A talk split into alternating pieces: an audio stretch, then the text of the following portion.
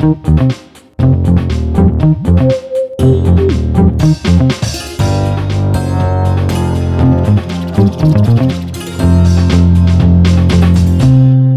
привет! Это подкаст студии Терминвокс «Дневники Лоры Палны». Меня зовут Маша. Меня зовут Митя, и мы здесь изучаем самые страшные, странные, скандальные истории серийных убийц и маньяков в России и за рубежом. И прежде чем начать изучать очередную историю, которую сегодня рассказываю я, минутка новостей нашей любимой студии Терминвокс. У нас еще один подкаст появился, на этот раз музыкальный. Называется подкаст «Кул звук», ведет его Артур Кулаков. Собственно говоря, Артур в «Кул звуке» говорит о музыке с теми, кто ее создает, там про актуальный контекст, про сцену, там про индустрию, разные-разные тонкости, нюансы в этой сфере и многое-многое другое. Но говорить разумеется, в подкасте о музыке мало, поэтому в Кул звуке ее еще и исполняют. Это очень клево. В первом выпуске у Артура в гостях Антон Макаров, музыкант, продюсер, вокалист, мультиинструменталист в собственных проектах и в составе других групп. «Свидание», «Дайте танк», между прочим. Mm-hmm. И еще Антон работает с Олегом Гаркушей, Найком Борзовым, другими всякими крутыми чуваками, поэтому я думаю, что это стоит послушать. Ребята, привет! Меня зовут Артур Кулаков, и это мой новый подкаст «Кул Звук», который я делаю совместно со студией Термин Вокс. Будем говорить об отечественной музыке с теми, кто ее создает как на сцене, так за кулисами и в студии. Ну и, конечно, будем эту музыку исполнять. Так что это, как минимум, обещает быть интересным и насыщенным. Слушайте, ставьте лайки, делитесь ссылкой с друзьями и подписывайтесь на Кулзвук и Терминвокс везде, где только можно. Погнали! В общем, подписывайтесь на наши подкасты на всех площадках, подписывайтесь на соцсеточки Колзвука, конечно же, на Терминвокс, ну и, конечно же, не забывайте наши подкасты слушать, да, это, в общем, приятно.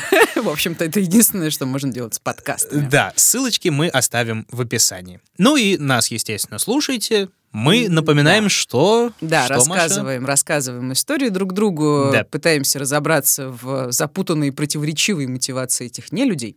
Вот, Митя, у меня вопрос к тебе. У меня вопрос! в кое веке у меня вопрос.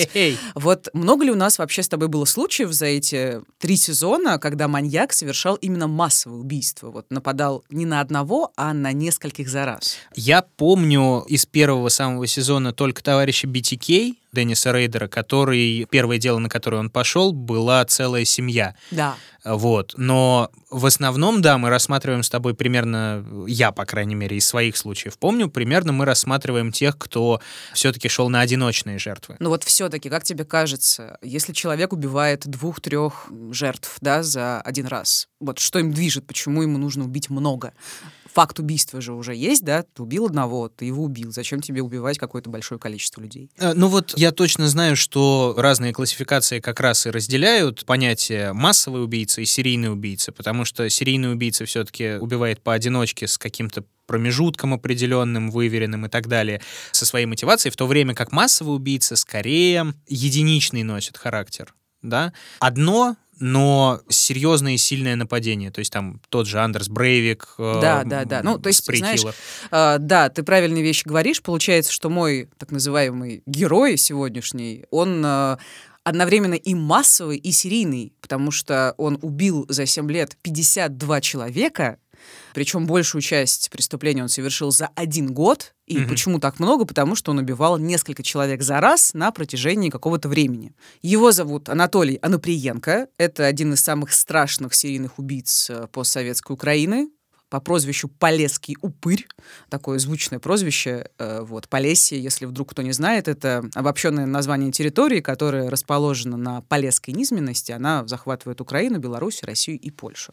Полесский упырь такой, как, знаешь, из э, русских народных сказок немножечко, да? Да, что-то, да, есть. Ну и причем Анаприенко нам предлагали, по-моему, немногим меньше Андрея Романовича. Mm-hmm, да, я решила, что сколько можно, Пора. сделаю уже, да. И я постараюсь объяснить, э, как Наприенко превратился в маньяка, почему не смог остановиться, хотя в какой-то момент вроде бы хотел. Родился Наприенко в селе Ласки Житомирской области, это северо-запад Украины, в 59 году.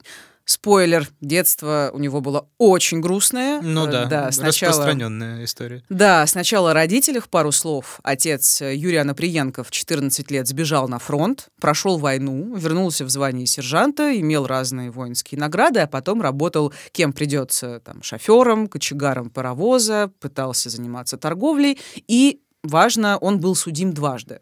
Мгм. Ну, мелкое что-нибудь, наверное, типа там кражи или... Он украл кусок сала, представляешь? Такое чисто украинское преступление. Ну, на Да. самом деле, да, действительно, это все были мелочи. Во второй раз он занял э, денег у родственников и не вернул, и те подали на него в суд, но я так поняла, что оба инцидента не привели Юрия в тюрьму. Ну, Хорошие родственники, надо сказать. да, да, да. И э, Юрий женился на простой крестьянке. Она работала свинаркой и дояркой в колхозе местном. И у них было двое сыновей. Э, Старший Валентин и младший Анаприенко. И Валентин был старше Анаприенко на 14 лет, следовательно, Анаприенко был поздним ребенком. И к этому времени брак его родителей разваливался, к сожалению. Отец начал пить, вести себя неадекватно, избивал жену, избивал сыновей. Говорят, что в приступе ярости пытался утопить маленького Толю в бочке с водой. А еще однажды, будучи пьяным, гонялся за младшим сыном вокруг дома, орал, что убьет. Мальчик спрятался в сарае, и отец стал просто в бешенстве разбирать доски стенки, чтобы до него добраться. И, в общем, кончилось все тем, что Юрий бросил жену с двумя детьми и ушел к другой женщине. А через несколько лет мать Анаприенко, я так поняла, что ее здоровье все-таки подкосили поздние роды, она умерла от сердечной недостаточности. Есть, правда, версия, что отец Анаприенко зарубил бывшую жену топором на глазах у младшего сына, но, если честно, я не нашла документальных подтверждений этому, ну, и ну, это похоже на выдумки, да, Ну чтобы да, нагнать драмы. Ну, учитывая, что вот эти иногда появляются же версии, да, что а в раннем возрасте было вот еще что, Да, чтобы да, еще да, больше да, да, жути нагнать. То есть, ну, вы понимаете, такой человек не мог вырасти в нормально, ну и так далее. Странная какая-то история. Получается, что он остался со старшим братом. Не совсем. Какое-то время он э, был с бабушкой и тетей, они его воспитывали. Где был в этот момент Валентин, я не знаю. Возможно, он учился в другом городе. Затем этот Валентин устроился сельским учителем, рано женился и завел сразу трех детей. А бабушка Толя тем временем сильно постарела, за ней самой уже нужен был уход, э, у тети, видимо, тоже была своя семья, там свои заботы, свои проблемы. И, короче, родственники Анаприенко решили отдать Анатолия в детский дом. Ну да, Хотя... грустная история, логично. А, подожди, а, э, ну такой, конечно, вопрос. А отец э, хотел забрать сына родного к себе в новую семью? Не хотел, и, честно говоря, я не знаю, что хуже, дом или отец, который пытается утопить тебя в бочке с водой. Ну да, в общем, Да, ну, логично. И Да. типа тоже у этого отца были дети в новой семье, и с деньгами было не очень. Ну и у брата Валентина, у которого трое детей, та же самая ситуация. И оба они были якобы не в состоянии прокормить Толю. И сам Анаприенко запомнил момент, когда его отдавали в детдом. Яркое воспоминание детства, как отец и Валентин отправляли меня в детдом. Мне было, может быть, около 7 лет. Брату тогда было около 20, отцу, значит, лет 37. Вот два этих молодых жлоба стоят и на меня маленького со всей дури орут. В детдом его, в детдом. Я эти слова запомнил на всю жизнь. Я не понимал, почему в детдом. Вроде бы есть отец и брат. Попал я в детдом. Начал плакать.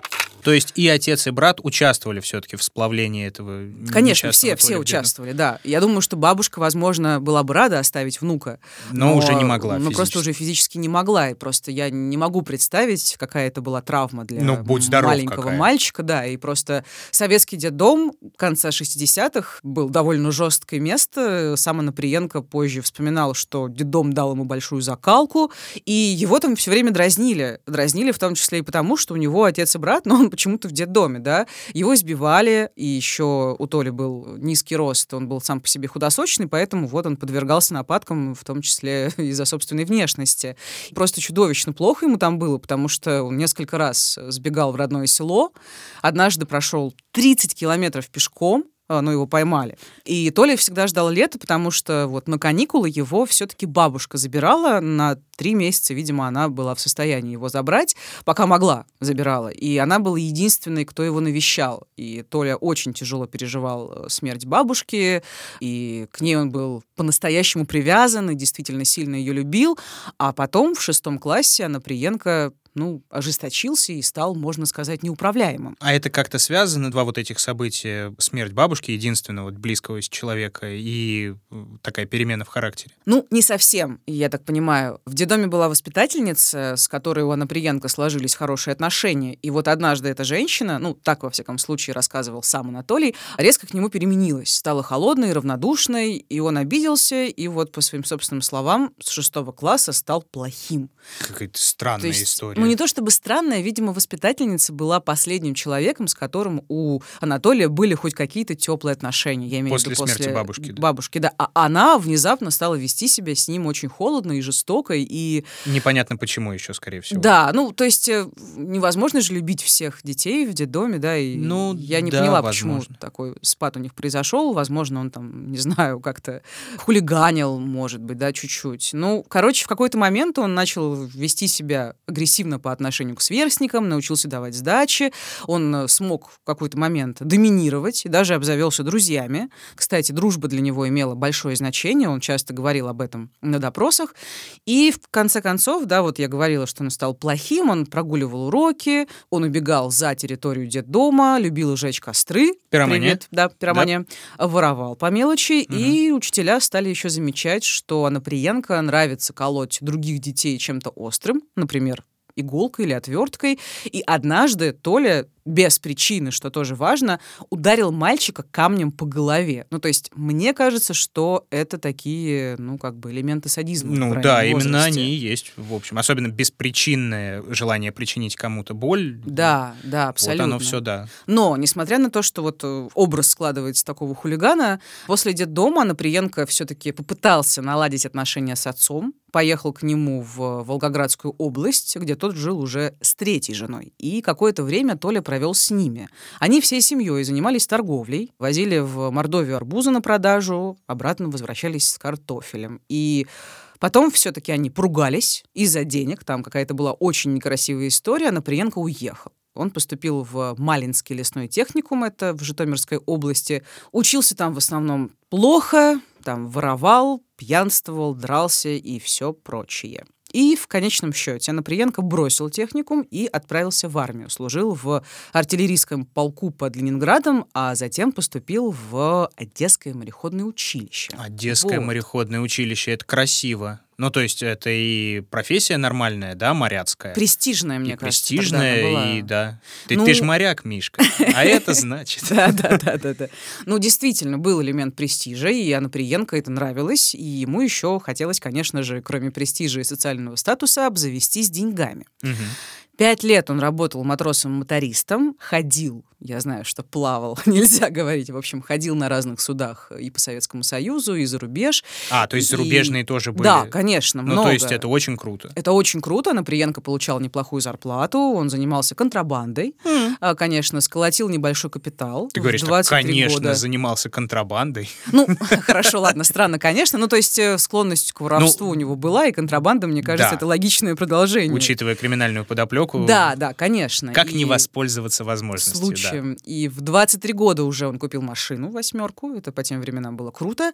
И на Очень него... круто. Это космические же деньги она тогда стоила. Не знаю сколько, но да, думаю, что Ну, д- для достаточно дорого. 23-летнего парня, я думаю, более чем. Конечно, тоже элемент статуса и престижа. Естественно. И тут еще такой момент важный. На него очень сильно повлияли кругосветные путешествия. Ну, то есть просто Наприенко увидел, как люди живут на Западе, обалдел и изо всех сил пытался подражать их образу жизни. Мгм. Он очень завидовал им, он считал, что люди в Европе, в отличие от жителей Советского Союза, живут по-людски, и сам стремился к материальному благополучию. И это объясняет, почему он, кроме контрабанды, он еще просто воровал на кораблях, несмотря на свою хорошую зарплату. То есть воровал у клиентов, да, у пассажиров, у команды и так далее регулярно, очень аккуратно.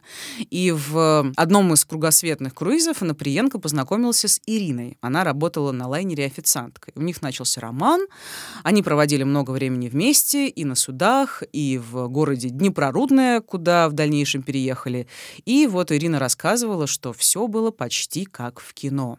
Нас распределили на разные теплоходы, не виделись несколько месяцев. Я тосковала по нему безумно, боялась, а вдруг он увлечется другой. А когда мы встретились, я его просто не узнала, такой он стал мощный, накачанный. Ирка, ты не представляешь, как мне все эти месяцы хотелось женщину. Но я не мог даже смотреть на других, думал только о тебе. Я качался, занимался спортом, лишь бы забыться. И он показал мне свои мускулы. Мы еще тогда целую неделю не могли быть вместе. У друзей стеснялись попросить ключи, а родителей было неудобно из квартиры выгонять. Наконец мы остались вдвоем. И на следующий день разъехались в разные стороны. Встретились уже на корабле. Я была беременна. Какая история, слушай. Это мне напоминает украшение Строптивого, где он дрова колол Челентана, пытаясь воздерживаться от А, да, кстати говоря. Этих, да, по поводу, искусов. Да, по поводу, кстати, вот мускулов и физических активностей. Анаприенко еще в армии начал много заниматься спортом, он качался, он занимался йогой, карате, и думаю, ну, как это обычно бывает, он делал это в том числе потому, что всегда стеснялся своей худосочности и, ну, маленького роста. Ну, понятное дело, компенсация какая-никакая все-таки, да. Так, и что дальше? Вот эта Ирина беременна. Да, Ирина беременна. Получается, что он как честный человек должен был жениться, да, но родить они... ребенка. А, да, он должен родить ребенка, конечно. Да, это я. А, да, я знаю, конечно, да. А, ты родил всех своих детей. Дурацкое на самом деле выражение. Он родил ребенка, он же не конечно. рожал ребенка, он просто посильно участвовал. Я как помахал, дважды посильно участвующий могу сказать, ушел. что это именно так. Ладно, ладно, в общем, да, опустим. Не отвлекаемся. Они не поженились. Ну, то есть они жили вместе, но не были в браке официально. У них родился сын. А Наприенко ушел из мореходства. По одной версии его об этом попросила жена, по другой он попался на воровстве, и его просто уволили. Слушай, а я дико извиняюсь, это получается в 80-е же, да, годы? Это 86-й, да. Ага. А Наприенко было 27 лет. У него все было окей, правда. Он устроился пожарным в этом городе Днепрорудное. Э, В дальнейшем он, кстати, стал начальником пожарной охраны, вступил в партию. Правда, непонятно, зачем он в нее вступил. Ну, ладно, вступил. Ну, Был чтобы еще, было, конечно. Да, и был еще порторгом. И э, у них был дом, собственно говоря, с Ириной. Анаприенко занимался в свободное время огородом, помогал жене, в общем, весь из себя образцовый семьянин. Вместе они выращивали помидоры, дыни, картошку. Они периодически разъезжали по всей Украине на своей машине, продавали овощи на рынках. И, кроме того, Анаприенко всерьез увлекся охотой. Это тоже важный момент. Он вступил в местное общество охотников и рыболовов и купил себе винчестер. А потом, несмотря на то, что все у него было отлично, он достаточно зарабатывал, и у него еще остались какие-то накопления с его этих мореходных времен, он все-таки начал изменять своей неофициальной жене и как бы, э, в общем, отдалялся от своей семьи. Чего? А чего ему не хватало, извините, пожалуйста? Ну, тут сложный вопрос, я не могу на него ответить, но есть предположение, что сын Наприенко очень часто болел, Ирина время от времени с ним ездила по всяким больницам, там, в другие города, несмотря на то, что Наприенко давал деньги на лечение, все такое, все же они жили, я думаю, разными жизнями, да, Ирина была вовлечена в э, болезни ребенка, да, и, может быть, они поэтому отдалились, я не знаю. И ее внимания на него не хватало. Может быть, да. Там, я где-то читала, что якобы она себя запустила, его это тоже не устраивало, но я считаю, что это домыслы. В общем, непонятно. И в итоге они разошлись, Анатолий снял квартиру в этом же городе и стал встречаться с другой девушкой. И вот тут произошел инцидент, который некоторые исследователи его биографии называют роковым. Эта девушка изменила Анатолию с его другом Виталием. Это все произошло супер некрасиво. Они втроем э, были у Анаприенко в съемной квартире. Анаприенко пошел там за закуской, за водкой, вернулся и по классике застал э, своих, ну, свою девушку и своего друга полураздетыми. И потом, конечно, случилась э, классическая пьяная драка. Виталий разбил Анаприенко голову. И, опять же, вот есть мнение, что после этого предательства, и, как я уже говорила, Анаприенко очень высоко ценил дружбу, да? Ну да. В голове будущего убийцы что-то сдвинулось. Он закрылся на какое-то время от родных и друзей. Он много времени проводил один. А в начале 89 года в городе Днепрорудное, где он продолжал жить, Наприенко познакомился с профессиональным военным Сергеем Рогозиным, вместе с которым и совершил свои первые преступления.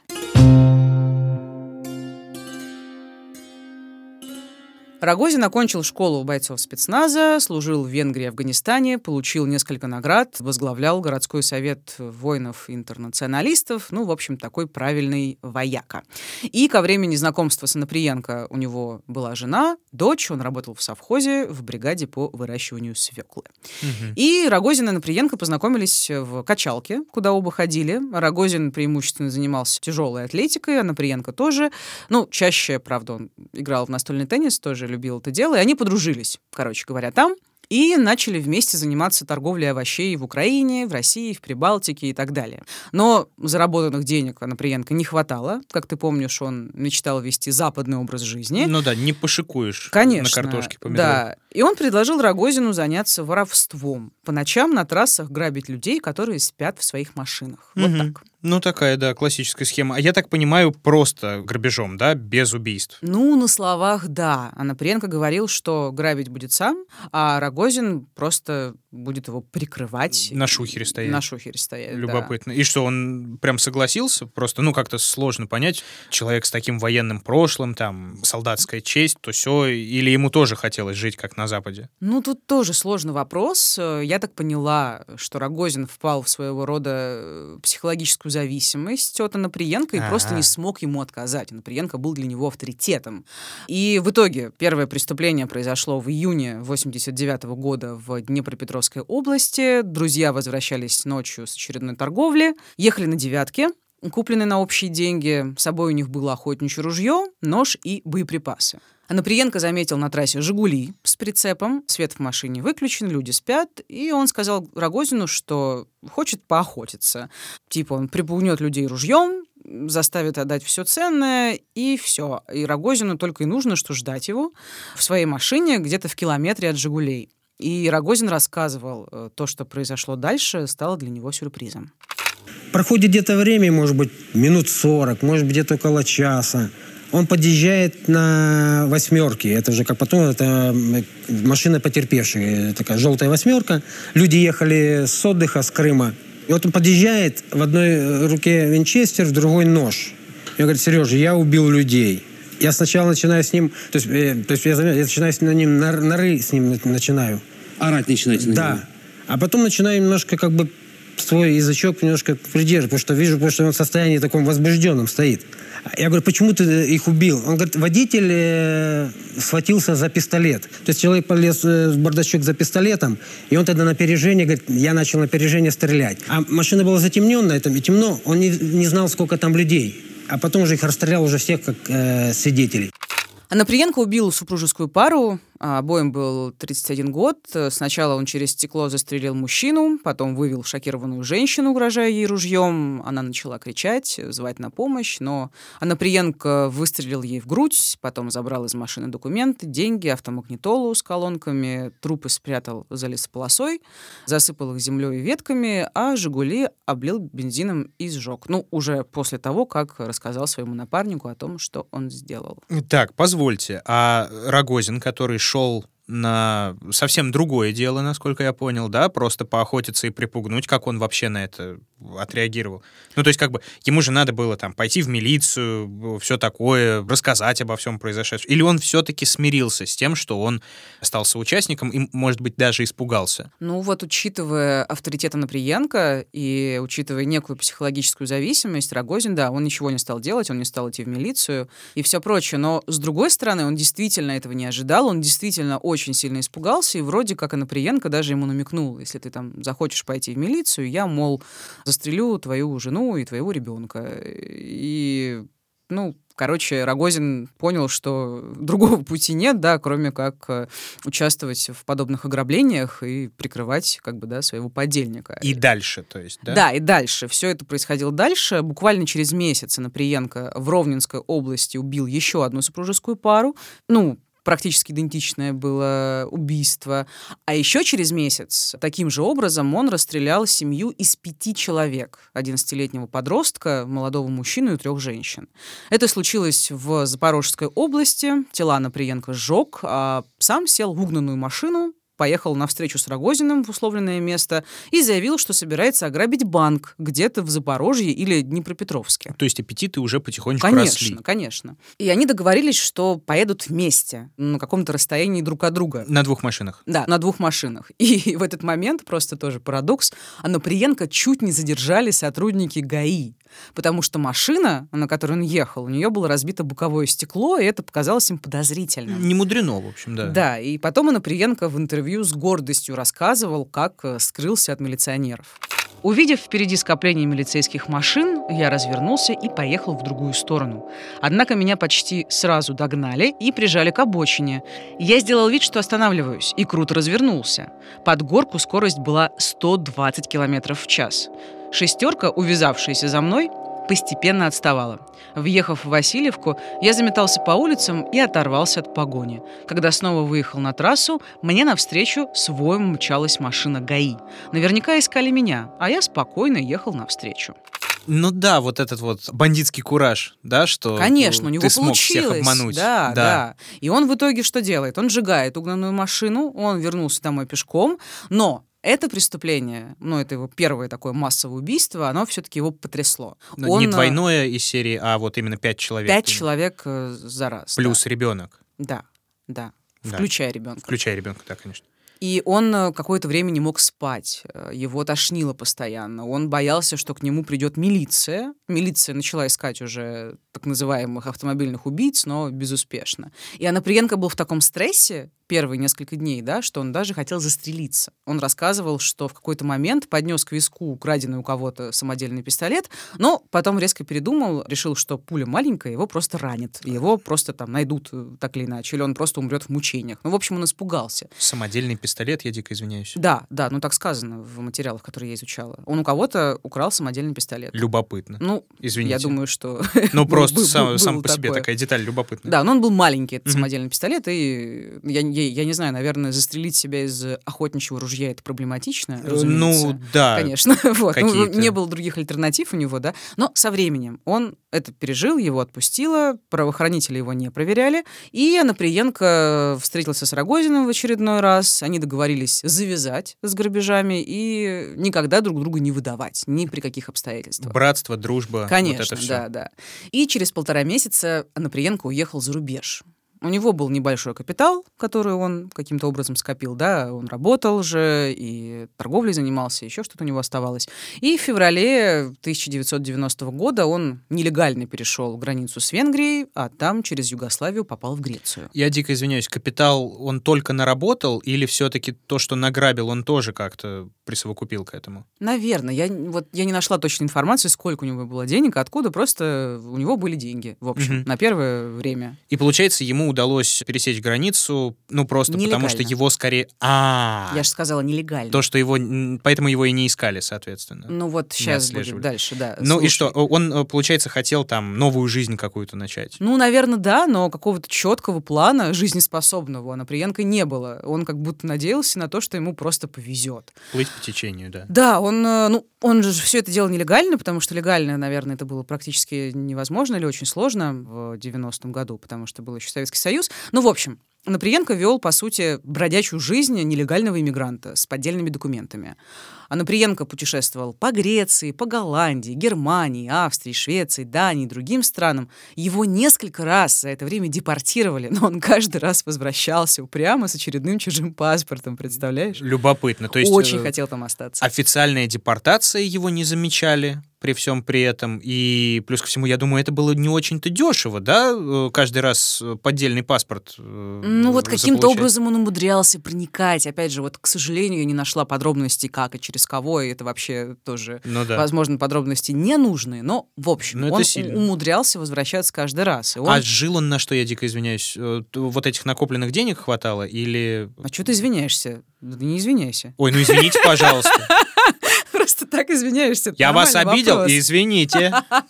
Да ладно, нормальный вопрос, Ну, ну. извиняйся. Ну, он э, частично, да, первое время жил на то, что у него было, а когда деньги кончались, он шел работать. И в Греции, например, он был разнорабочим на стройке, в Германии трудился озеленителем, сажал деревья, а в других странах он там мыл посуду, делал пиццу, был мясником, был уборщиком. Ну, короче, такие какие-то легкие подсобные работы. Которые не а, требуют куда- официального да, еще которые не требуют трудоустройства. официального трудоустройства, да. Что любопытно, в Германии Анаприенко просил политического убежища. К сожалению, не нашла формулировок, что там, каким образом он хотел этого достичь и какие аргументы он приводил, но ему отказали. Мгм. Потом он ограбил магазин где-то в Германии. Он почему-то думал, что если он попадет в немецкую тюрьму, отсидит там, выйдет, ему дадут гражданство. Я не понимаю, почему он так думал. Был же фильм замечательный, в 90-х, по-моему, он был снят, так называется «Хочу в тюрьму», где наш простой мужик едет в Голландию и пытается совершить там преступление, чтобы попасть в тюрьму, потому что вот там-то в голландской тюрьме люди живут как люди. Да, это очень грустно. Очень трогательный, замечательный фильм с грустной концовкой. Ну, Посмотрите. Анаприенко не хотел жить там, он просто хотел гражданство. Ну, у него какие-то были очень странные, видимо, э, как бы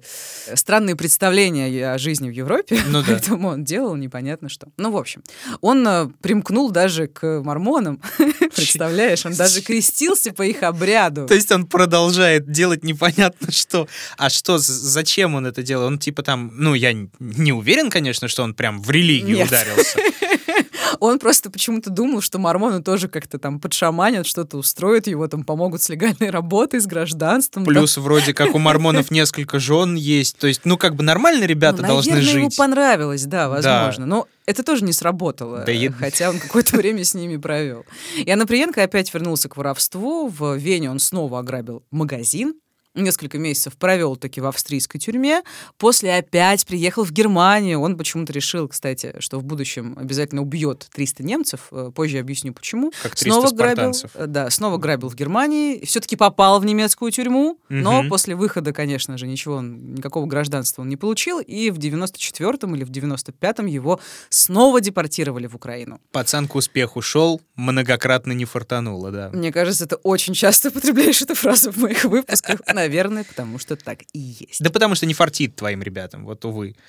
Ну и прекрасно, что И не прекрасно, фартит. Я- да. я- мне, мне их не жалко. Ну и по словам адвоката Наприенко Руслана Машковского, убийца так боялся ареста за прошлые преступления, что прикинулся сумасшедшим прямо в аэропорту. Он считал, что его разыскивают здесь, на Украине, после девяти трупов. Он рассказывает, что я специально стал на одной ноге, целый день стоял в аэропорту, чтобы на меня обратили внимание, чтобы попасть в психиатрическую таким образом больницу, уйти его? от ответственности. И когда он уже находясь, ну, там он рассказывал, помогал там кашу носить, то медсестрам там, ну, чуд- как говорится, чудил для того, чтобы э, выживал там, э, вел себя хорошо, тем не менее обокрал еще одну квартиру рядом. И вот когда он определился, что его не ищут, не ищут, что все эти девять трупов, так сказать, похоронили, и никто ничего, он возобновил свою деятельность. Любопытно. И что, попал он э, в больницу? Да, попал. Его там пичкали нейролептиками, плохо кормили, и он и оттуда несколько раз умудрялся сбегать. То есть это тебе не немецкая тюрьма, Да, да? да, да. Он э, даже во время одного из своих побегов ограбил одну квартиру, об этом вот адвокат говорил. А, И убийца сначала съел все, что нашел, кастрюлю с оладьями и банку сгущенки. Но вообще-то это грустно, потому что в психбольнице не кормили ни хрена практически. Ну, да, Он украл просто. новые белые кроссовки, надел их сразу, оставил там свои какие-то уродливые ботинки. Потом он э, стырил две хрустальные вазы, золотую цепочку и обручальное кольцо. А ценности я, правда, не поняла, как-то он где-то сбыл, но он вряд ли с этим всем вернулся в психбольницу. Ну, в общем, его поймали, либо он сам возвращался. Не знаю, темная совершенно история. В итоге он провел там три с половиной месяца. Его выписали с диагнозом параноидная шизофрения. Опять же, я не знаю, был ли у него этот диагноз, потому что он изображал из себя сумасшедшего. И он снова, снова нелегально поехал в Германию. Да что ж такое, ему там намазано там ему. Намазано ему, да. И у него опять ничего не получилось. Он там провел год, он снова скитался. Ничего не заработал. Короче, все, его депортировали уже окончательно. И вот эти вот бессмысленные скитания по Европе в целом заняли 4 или 5 лет. И Анаприенко осознал, что все-таки придется жить на родине. И вернулся к убийствам. Анаприенко жил у брата Валентина в селе Народичи Житомирской области. Сказал, что поживет немного, пока не найдет себе работу и жилье. Он, кстати, еще врал, что в Германии у него остались связи, что он будет делать там бизнес. Но фактически он был на иждивении у старшего брата. Ну, логично. И он начал постоянно думать об убийствах в этот момент. И тогда, во второй половине 90-х, я думаю, обстановка, как бы это не грустно звучало, располагала, потому что бедность, безработица, инфляция, криминал, очень все мрачно 90-е. И Анаприенко сначала решил, что проще всего ему вернуться к грабежам. Ну и он все-таки решил не только грабить, но и убивать. У него еще была какая-то ненависть к людям, которые все-таки обогатились, несмотря на ужасы тлена 90-х, он ненавидел богатых людей, потому Ага. что сам не смог достичь какого-то уровня материального благополучия. И он украл у знакомого охотника в Народичах двуствольное охотничье ружье, сделал из него обрез и в конце 95-го поехал в Одессу. А в Вот. Одессу он поехал с каким-то конкретным планом, за каким-то конкретным богачом-одесситом? Или... Ну, я так поняла, что непонятно, если честно. Мгм. Вообще, вроде как, он надеялся устроиться на какой-нибудь теплоход матросом, и в дальнейшем, если ему повезет, снова хотел сбежать за границу бедняга. По старой памяти, да, моряцкой. да, ну то есть у него вроде был такой размытый план, что он устраивается там на работу. Но вместо этого Наприенко почему-то несколько дней бесцельно ходил по Одессе, забрел на окраину и спонтанно решил убить 70-летнюю старушку, школьную повариху Марию Порощук. Она стояла в комнате в своем доме в одной ночной сорочке и молилась. Что-то не похоже на образ э, зажиточного человека Вообще не 90-х. похоже, я же говорю, очень странно. И Анаприенко через окно два раза выстрелил ей в грудь, э, пробрался в дом, украл икону, портсигар, мельхиоровые ножи, кожаные сапоги, труп старушки положил на диван, поджег, дом частично сгорел. И интересно и чудовищно, что мимо дома Порощук Анаприенко проходил за три дня до преступления. Он несколько дней там шатался, и его заметил сын старушки Иван. Тогда он еще не знал, что он видел убийцу своей матери. И вот что он рассказывал в дальнейшем на суде. «Я делал забор возле дома. Вижу, идет эта дрянь, то есть Иноприенко, с черным портфелем в руках, в сером плаще и белых кроссовках. Шел, сутулясь и крадучись, как волк. Я тогда еще кашлянул, но он не повернулся, а ведь он был от меня за три метра. Я тогда почувствовал что-то нехорошее. А он зашел за угол дома и исчез. Маму я оставил одну и поехал оформлять льготы на газ. В общем, получается, что эта пенсионерка стала первой жертвой Анаприенко после возвращения из Европы. Ну и получается, что все-таки было такое, скорее, спонтанное убийство. Хотя немного запланированное, потому что он все-таки ходил вокруг этого дома и, скорее всего, приглядывался, но больше спонтанности. Но я, честно говоря, вижу это как спонтанное совершенно убийство, Ну да. потому что у него не было четкой концепции, понимаешь? Если он до этого думал, что он будет только к богатым, ему нужно было там выбирать, ходить, а тут просто старушка, да, совершенно понятно, что не с чего с, ней- с нее взять. Но Ну да. Видимо, это был действительно такой импульс. И после этого Наприенко, по некоторым данным, перебрался в Яворов, это город в Львовской области, жил сначала у своего кузена, а потом сошелся с местной парикмахершей Анной. Она была в разводе, воспитывала двух детей, и они стали жить вместе. И у Наприенко даже сложились очень хорошие отношения с детьми Анны. Он часто э, там их баловал, приносил сладости и фрукты, ну, правда, купленные на деньги своих жертв, потому что он-то не работал, он продолжал грабить и убивать, и сделал из этого, в общем-то, Работу. Да, сожалению. сделал работу, да, из этого. В декабре 95-го он убил семью из четырех человек. Это произошло в селе Гамарня, недалеко от места, где Наприенко учился в техникуме лесном. И маньяк убил через окно отца и старшего сына, ворвался в дом, выстрелил в мать, но не убил. Раненая женщина умоляла пощадить ее, там, рассказала, где хранит деньги и золото. Но Наприенко добил ее несколькими ударами ножа, а потом он услышал плач трехмесячного младенца. И сначала Наприенко хотел проткнуть его отверткой, но просто не смог. Не знаю, руки у него дрожали или психологически, ему было тяжело убить ребенка вот таким образом. Ну, он в итоге его задушил. И потом он объяснял, что просто не хотел, чтобы ребенок остался сиротой и попал в детдом. А с детдомом, как ты помнишь, у него связаны, ну, как бы не самые хорошие воспоминания. Ну да, но это скорее такая отмаза э, из разряда э, обелить себя в собственных глазах. И ну, конечно, в чужих глазах. Это тоже, но Это я думаю, что, возможно, какая-то у него была абсолютно извращенная, как бы монструозная логика, и, возможно, да, действительно, он убил ребенка, чтобы тот не остался сиротой. Ну, вот, по его логике это так и было. Ну, непонятно. Конечно. И выяснилось потом, кстати, что убитые люди были родственниками преподавательницы, которая принимала его в лесной техникум, представляешь? Она натянула ему тройку для поступления, потому что Мгм. тогда сиротам можно было только тройку получить, чтобы Ага. куда-то поступить. И вообще-то она сыграла какую-то роль, да, в его жизни, но он убил ее родственников. Но это было, как я поняла, случайно. Он не, думал, он не мстил ей, короче Ну, говоря. такая Но де- это просто деталь жу- мир жуткая, тесен, да, да. жуткая деталь. А одно из самых массовых своих убийств Наприенко совершил в селе Братковичи в 96-м. Он ворвался в дом, застрелил пять человек, еще двух случайных свидетелей, которые услышали звуки стрельбы и заглянули во двор, то есть он убил семь человек за раз. Одной из женщин Наприенко отрубил палец с обручальным кольцом, из ушей девушек вырвал сережки, но увидел потом, что это дешевая бижутерия, оставил их валяться рядом. И в Братковичах началась адская паника. Ну, представь, да, это ну, обычное тихое село, и тут внезапно такой адский массовый расстрел. И при том с такими отягчающими. Конечно, да. И в село прислали очень много военных. Э, Вот что об этом вспоминал консультант по криминальным вопросам Владимир Полищук. Он был там в то время. Я лично в 96 году служил в Золочевской учебной бригаде, и нас бросили в село Браткович. Я видел этих людей, которые заколачивали себе окна решетками и двери, которые в, одну, э, в один дом по 5 по 6 семей собирались. Э, Если было охотничье ружье, они возле дверей дежурили, и патрули внутренних войск по селу ходили. И, э, если я не ошибаюсь, где-то около 100 тысяч работников милиции, внутренних войск, СБУ несли э, службу. Поэтому милиция, как могла, она раскрыла это преступление. Как могла, она раскрыла это преступление. Вот так прям сразу взяла и раскрыла. Ну, смотри, это немножко, на самом деле, вырвано из контекста. Это он просто оправдывал действия милиции, да, в одной из программ, в одном из ток-шоу, и пытался как-то оправдать правоохранителей, что они что-то делали. Но, понятное дело, сразу они его не раскрыли, это преступление.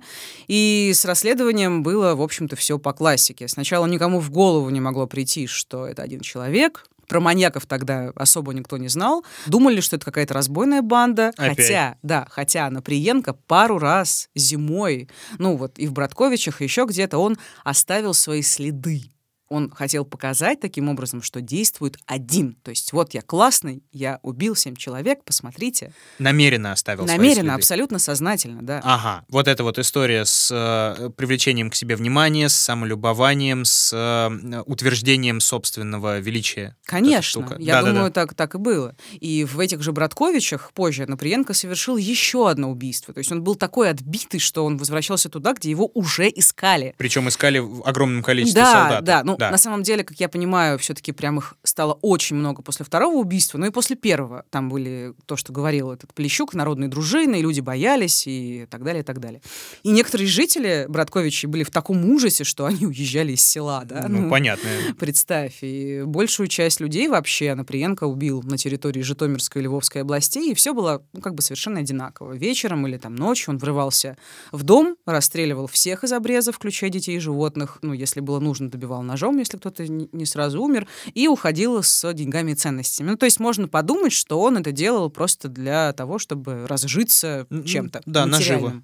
Пару раз он насиловал мертвых девушек, э, так Ох. не поняла, то ли один раз, то ли два, и вроде, ну, то тоже совершенно не ясно, зачем он это Ну, сделал, но это не было его постоянным почерком, да, это были какие-то ситуативные желания его. Ну, такое растущее озверевание и прощупывание собственной почвы. Ну, наверное, То, да, мы исследования, да, то, видели. что мы говорили. Мы с тобой говорили в прошлом выпуске про власть, Мгм. про, помнишь, там герой видел мертвого де- дедушку своего, да, и ощущал какое-то удовольствие от того, что дедушка мертв и больше ничего не может сделать, а Да. здесь, ну, то есть я считаю, что какая-то параллель есть, то есть вот мертвое тело, ты можешь делать с ним все что угодно. Ну да. И в итоге с октября 95 по март 96 за один год Анаприенко убил 43 человека.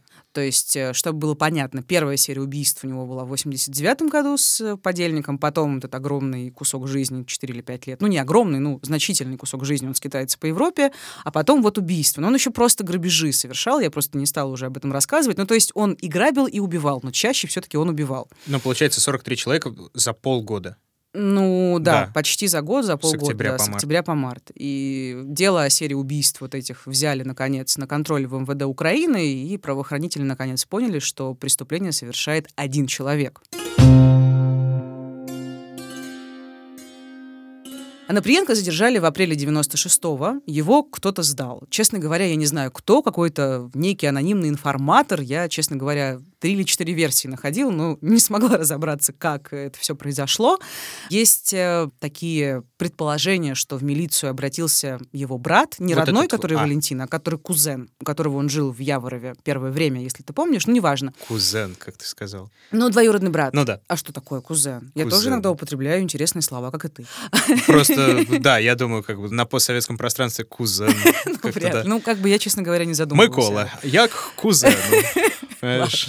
Да. Ну, непонятно. Э, Еще есть предположение, что это сделала его вторая неофициальная жена Анна. Ну, тоже, ну, как бы совершенно непонятно, кому он там показался подозрительным. Ну, главное, да, кто-то, Кто-то его сдал, сдал. это хорошо. И как рассказывал бывший зампредседателя Житомирского областного суда Степан Белецкий, во время задержания Наприенко попытался напасть на группу захвата.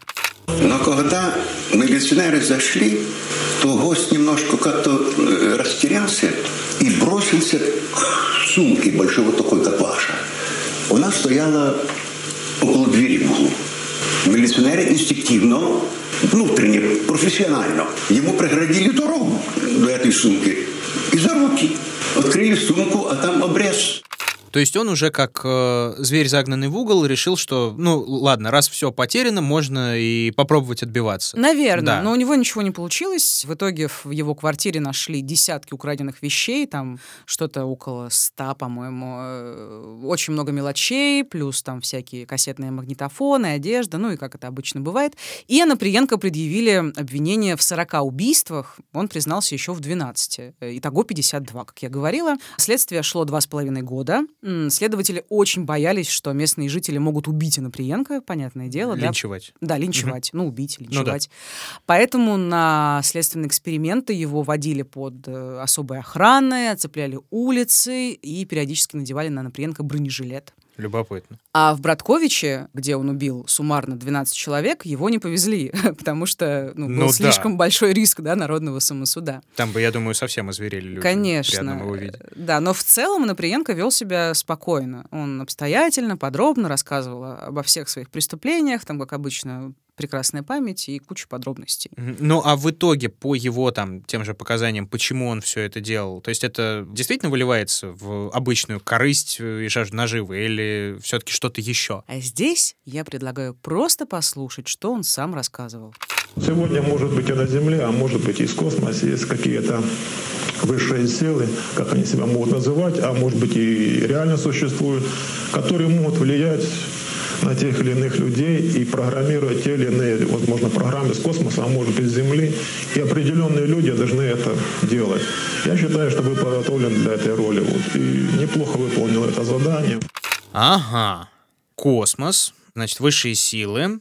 Честно расскажет канал РЕН-ТВ, да, я правильно понимаю? Так, ну ладно, Это хорошо. канал РЕН-ТВ, ну ладно. Я я понял. Ну. Но в итоге у него проявляется, как я понимаю, какая-то вот эта миссионерская история, да, как маньяк-миссионер, Похоже, какая-то роль. А в чем заключалась, кстати, вот эта его высшая миссия и роль? А роль заключалась в том, значит, Оноприенко считал, что он был послан высшими силами, чтобы, цитата, «наказать свой народ». Мгм. Пара-пам. Красиво. А за что? Ну, да, видимо, было за что, но за А, что? Он планировал три серии убийств. Вот я сейчас процитирую фрагмент из его показаний. Я считаю, что это была прививка против лихорадочного коммунизма. Вторая, значит, серия убийств против бешеного национализма.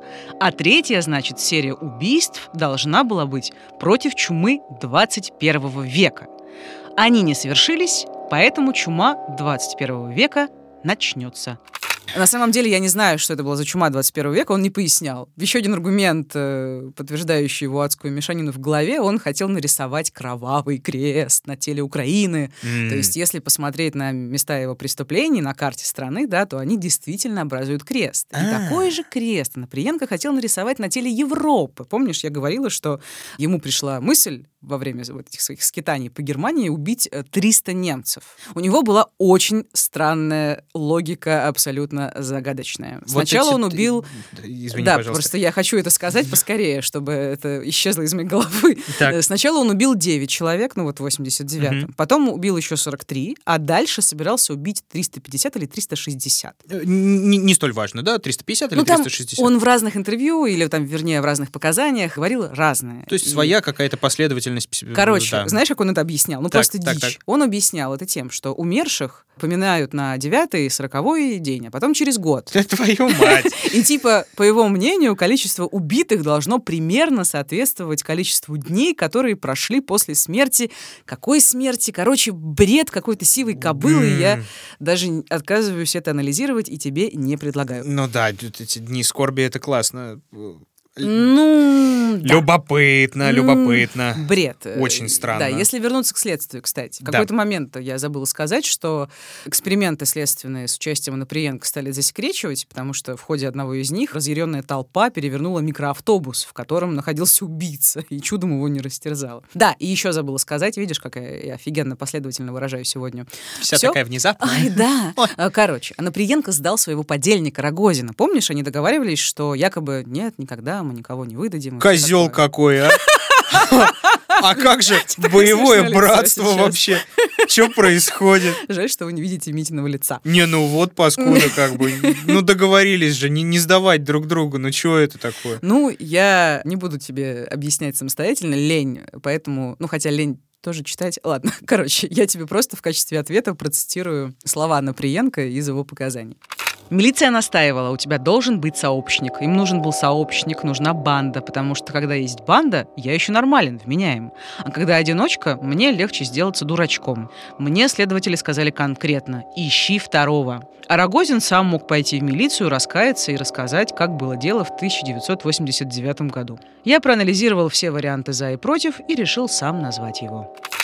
А, ну и плюс ко всему он еще, да, э, рассудил так, что, ну, он же меня по-любому сдал сам, уже наверняка, давным-давно. Че я в том-то буду? и дело, что нет. Я думаю, Наприенко не идиот. Он понимал, что Рогозин его не сдаст. Зачем? Это никому не нужно. Поступил по-скотски. Ну, короче, все это тут по-скотски. Да. Рогозин тоже поступил по-скотски, потому что, разумеется, он должен был пойти сразу в милицию в 89 году и просто представь, что произошло, если бы Рогозин сразу бы сказал, что есть такой Наприенко, он убивает людей на трассах, давайте-ка мы его... к». И огромное количество людей остались бы живыми. Ну да, да. И этого подкаста бы не было. Вернее, этого выпуска. Вот такая жизнь. Было бы Ладно. здорово, если бы его не было. Да, было бы здорово, если бы его не было. Ну, хорошо. Ну так вот, э, и в результате что? в результате Рогозину дали 15 лет, он отсидел вроде бы 12, э, его отпустили по УДО. А что касается Наприенко, у него было целых пять адвокатов всяких разных. И многие, как я поняла, не выдерживали общения с ним, потому что он требовал себе, он требовал бесконечно кого-то заменить. э, Там, что якобы все ваши адвокаты вот такие все предвзятые, мне нужен кто-то независимый, желательно из Европы. Ну, конечно. Человек, который и- меня поймет наконец-то, ради чего все это было. Конечно. Ну, в общем, невыносимо с ним было, правда. Я читала интервью разных адвокатов и адвокатесс. Ну, в общем, адвокатов женщин, адвокатов мужчин. И, да, они рассказывали, что это было очень тяжело морально. И, кстати, тоже любопытная деталь, раз уж я заговорила про адвокатов, вот предлагаю послушать, э, каким убийцу увидел его адвокат Руслан Машковский при первом знакомстве. Это такой, ну, штришок к портрету. Ну, хитрый, изворотливый человек. Первое впечатление, заходит человек небольшого росточка, э, похожий на примата, руки длинные, значит, э, лысый. Какое-то впечатление Рэмбо он не производил. Не вызывал никакого страха, никакого там, сказать, что это какой-то, ж- э, по виду можно было определить, что это человек жестокий, трудно. Лысый. Ну, действительно, да. Не, ну, э, я вот видел его э, снимки Анаприенко. Ну, действительно, он вот никакой. Ну, какой-то вот... Ну, обычный, Ну, да. да. Вот Просто обычный чувак. впечатление не производил, действительно, как да, он сказал. ну и, в общем, заканчивая историю, в апреле 99-го Наприенко приговорили к смертной казни, но Проблема была в том, что э, в Украине тогда была непростая политическая ситуация. Леонид Кучма готовился к президентским выборам, а страна готовилась вступить в Совет Европы. И требованием Совета Европы была полная отмена смертной казни на территории Украины. И мораторий. да, и мораторий. И поэтому исполнение приговора Анаприенко затягивалось просто по политическим причинам. И, как э, пишут некоторые, любой неосторожный шаг мог стоить Кучме политической карьеры. Но сам Кучма был сторонником смертной казни для Анаприенко. Мгм. Он попросил даже у Совета Европы разрешение сделать исключение да, для этого маньяка, да, и позволить все-таки его казнить. Но ему отказали, ну, потому что правило есть правило. Ну да. И в 2000 году Леонид Кучма подписал приказ о полной отмене смертной казни в Украине, и смертный приговор Анаприенко заменили пожизненным сроком. Кстати, сам Анаприенко первое время часто говорил, он все время говорил разное, но вот одно время он говорил, что он был не против смертной казни, он считал, что это вполне закономерно, что его должны убить. Ну да. И просто представь, насколько, в каком ужасе были родственники. Это просто невозможный мрак. э, И осознавать, что человека, которого вот могли расстрелять, и суд ему вынес смертный приговор, его все-таки, ну, не помиловали, да, но вот изменили ему приговор, это, в общем, совершенно максимально ужасно. Ну и что он, да, избежал своего этого справедливого наказания, и как у нас было уже неоднократно и в том же выпуске про гипопотама, что вот теперь он содержится на их налоге. Конечно, Да. это... И Анаприенко посадили в Житомирскую тюрьму номер 8. Он там много читал, в основном фантастику, занимался спортом, медитировал, а еще он заявлял, что ему во сне является Анатолий Кашпировский. Помнишь такого О, персонажа неплохо, прекрасного? слушай, да. Помню, конечно. Это, кстати, если кто не помнит, в 90-х был такой, я не помню, кем именно он был, но он э, был вроде как психотерапевт-эзотерик, по телевизору проводил оздоравливающие сеансы, усыплял людей касанием руки. Он, кстати, был депутатом Госдумы одно время. Господь. Да, и я когда работал над другим подкастом, я помню, что он вел переговоры с э, террористами в Буденовске, общался с э, Шамилем Басаевым. Вау, такого Да. факта я о нем не знала. И То что, есть и- э, и это, это, было- да, это человек не просто человек, который выглядит как э, плохой злодей из комиксов, да, на самом деле там Да, не пальцем делано. любопытная Но а, деталь. э, а, с- скажи мне, пожалуйста, а что Каспировский забыл во снах Анаприенко? Ну, как бы по словам... Не знаю, зачем я это рассказываю, но тем не менее. да. А Наприенко говорил, что Кашпировский ему, значит, рассказывал, как, мол, хорошо жить на свободе. И как бы Наприенко, как я уже говорила, он все время говорил разное. И Если вначале он говорил, что ему его надо казнить, да еще и публичный, сделать из этого перформанс какой-то, да. Потом он изменил свое мнение и как бы считал, что ему нужно выйти и начать убивать снова, потому что ему так велят э, космические голоса и вот эти высшие силы. И еще он утверждал, цитирую, «На самом деле я самый большой потерпевший. Я все это видел и делал это все. Я страдал больше всех». Ну, типа, он хотел выехать, может быть, на том, что это не его воля, и он Да, действует мой. свои- не своими руками. Да, кстати, вроде женщину, вот я, помнишь, говорила тебе, что он изнасиловал одну или двух женщин, ему голоса приказали А, ну, изнасиловать. логично. Да, и в одном из последних, и, возможно, единственных интервью, телеинтервью, маньяк говорил, что его надо обязательно обследовать, чтобы подобного не повторилось. Вот предлагаю послушать фрагмент. Когда на меня вот это я делаю, есть ненормальное состояние, такое не, не мое состояние, не человеческое. А когда это проходит, снова вроде человеком попускает, снова стою человеком. Я не знаю, на меня какие-то влияния могли быть. Только я до сих пор этого не знаю. Они хитрые какие-то влияния. Есть же немало сил всяких на Земле, которые могут, и может и не только в космосе, влиять на, на человека. Я знаю, что я сам на это никогда бы не пошел. Может быть, как, на мне еще какие-то эксперименты провести. Может, это как-то усыпляет меня, может, как это наркотиками меня обвеет наркотиками, чтобы я что-то сказал такое не по-человечески. И узнать это, узнать это. Вот электрошоком как-то меня пробить электрошоком.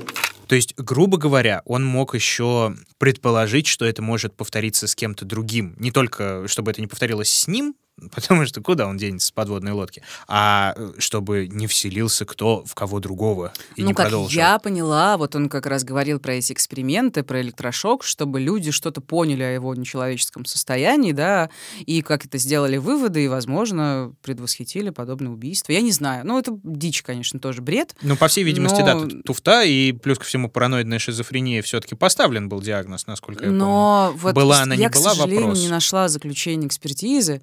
Но его признали вменяемым, Мгм. но вот я не нашла там, какие у него были предпосылки или там расстройства, возможно, но тогда же он попал в психбольницу еще тогда, потому что он сам изображал из себя безумца. Я, Ну да. я не уверена, что у него действительно была параноидная шизофрения. Ну, в общем, к сожалению, вот в этом пробел с его всякими психологическими вещами, но как бы понятно, что он несет бред. Это в любом случае. Или, возможно, пытается себя, опять же, выгородить и говорить, что он несчастный, жертва космических сил, да, Конечно. жертва мести за, бля...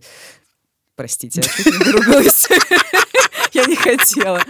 Ж- Жертва мести, я хотела сказать, за, э, там, как он сказал, лихорадочный коммунизм. Ну, в общем, бред. Какой-то бред. В общем, да, он, видимо, думал, что он орудие каких-то инопланетян. В последние годы Анаприенко общался с тюремным священником, хотя он был скептично настроен к религии, и говорят, что он даже якобы исповедался, причастился, покаялся и все такое. Так он же мормон, позвольте. Все еще. Кстати, я об этом должен думала, быть. правда. Но это не помешало ему общаться со священником, и в 2013 году Анаприенко умер в тюрьме от сердечного приступа. Ему было 54 года. И в тюрьме он провел 13 лет, и после его смерти многие люди, особенно родственники, да, они испытали колоссальное облегчение, потому что какой-то, ну, наверное, иррациональный страх оставался, что он вернется, да, и продолжит убивать. Что И- он выйдет по возможному УДО, если что-то ну, изменится. теоретически, теоретически, да, наверное. Ну, вообще, да, это выпустить. сохраняется такая. Ну, да, он Да. умер и умер. И еще напоследок несколько ужасных фактов, э, прям совсем совсем напоследок и совсем ужасных. Э, Во время расследования правоохранители отправили таки за решетку шесть невиновных парней. Ну, там не было прям большого количества прецедентов, поэтому я не стала рассказывать о каждом в отдельности. Их потом выпустили, когда Наприенко задержали. А еще милиционеры, чтобы не портить статистику, они некоторые из убийств пытались задокументировать как несчастные случаи. Правда, непонятно как. Ну да, учитывая его великий этот почерк с э, выстрелами по Ну, большей очень части. странно, да, как бы это привязать к несчастному случаю. Ну да. Ну и, да, единственный, наверное, ужасный и совершенно чудовищный факт, что у одного из фальшивых подозреваемых признание, как это водится, доставали разнообразными жуткими пытками. Я не буду говорить уж, прости, каким образом. В итоге этот мужчина скончался во время допроса, но все семь человек, которые были ответственны за его смерть, они были приговорены к тюремным срокам, а родителям убитого была выплачена крупная денежная компенсация. Ну, Ну, хоть так из серии, грустно, да. Но это тоскливая история, конечно. и самое последнее, что забыла сказать. Я не, не часто с этим сталкиваюсь, с тем, что наши, наши, ну, в общем, постсоветские маньяки как-то могут повлиять на сознание, да, ну, там, за исключением, возможно, Чикатило, потому что он самый культовый персонаж. Хотя я, честно говоря, не помню, были ли у него подражатели. Вроде были. Были, были. были, конечно. Муханкин был. Ну, ты знаешь, это все, опять же, вот подражатели Чикатило, да, Муханкин точно был, но все остальное, там эти, там, не знаю, пытался обогнать, перегнать Чикатило, мне кажется, это уже придумывают в прессе вот эти все ярлыки. Позже, да. Но я думаю, что действительно у него были настоящие последователи, и там у Печушкина, возможно, были. Ну, в общем, у Наприенко было два таких инцидента. После Наприенко в 2006 году некий украинский пенсионер э, пытался шантажировать свою знакомую, и он послал ей письмо от имени типа Наприенко, да, и утверждалось в письме, что маньяк похитил ее дочерей и внука и требует выкуп. Но пенсионера арестовали, все закончилось хорошо. А в 2013, вот как раз в год смерти убийцы, в Киеве к пожизненному заключению приговорили Евгения Балана, или Балана, не знаю, как правильно, по прозвищу Фастовский маньяк. Он совершил 9 убийств, все на сексуальной почве, и маньяк на следствии, ну, вроде как признался, что хотел превзойти Анатолия Анаприенко. Ну, вот наглядная иллюстрация, как насилие, к сожалению, порождает насилие.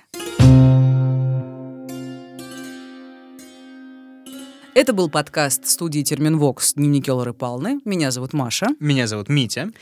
Это был последний выпуск третьего сезона нашего подкаста. Судя по всему, да. Да, но вы не переживайте, мы к вам вернемся просто через какое-то время.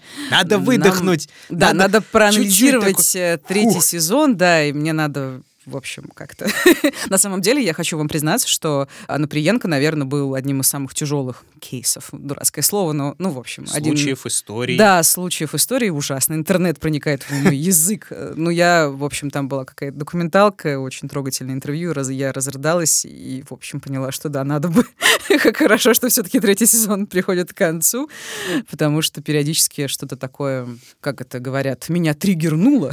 Триггернуло. Да, Не, и ну, чтобы нас не. Триггернуло, и мы продолжили в дальнейшем качественно выполнять свою работу, рассказывать вам о разных э, сумасшедших зверях, нелюдях и так далее, мы все-таки решили немножечко отдохнуть. Ну да, небольшой такой перерыв, но тем не менее. В это время вам есть чем заняться. Конечно. Потому что если, во-первых, вы еще не послушали все выпуски дневников Лоры Павловны, это можно сделать на всех удобных вам подкаст-площадках, в официальной группе ВКонтакте, на Ютубе. А еще мы есть в Инстаграме Лора Павловна 2020 и на Патреоне. Там вы можете поддержать наш труд, если хотите, и мы там будем выкладывать что-нибудь интересное, так что следите за обновлениями. Мы будем очень рады. Реклама в наш подкаст все еще не пришла, но... мы- Детишкам на молочишко-то тоже надо. Да. Так что... Да, у Мити двое детей, как бы, у меня Да. их нет, поэтому вот Ми- Митя Поэтому мы вдвоем их кормим, так что, да. А, Как всегда. Мы не можем просто попрощаться с вами, нам так не хочется не заканчивать. хочется уходить немножко. Но, как всегда, мы ждем ваших комментариев, ваших рекомендаций. Комментариев не только насчет того, о чем нам рассказывать дальше, но и ваших впечатлений по поводу закончившегося уже третьего сезона. Было бы интересно узнать, как вам. Да, отличается ли этот э, третий сезон от наших первых двух? Там, может быть, мы выросли, может быть, мы стали лучше. Сначала мы ударились в большую жесть, потом мы решили все-таки попридержать коней и ушли в меньшую жесть. Как вам что? Чего бы вам хотелось видеть больше? Ну да, кстати говоря, что Да. вас, может быть, не устраивает или что вас бесит? Кроме нас Кто с Машей, бесит? да. И кто вас бесит? Да, мы будем ждать от вас фидбэка с большим нетерпением. А вы будьте осторожны. И будьте счастливы. Мы не прощаемся.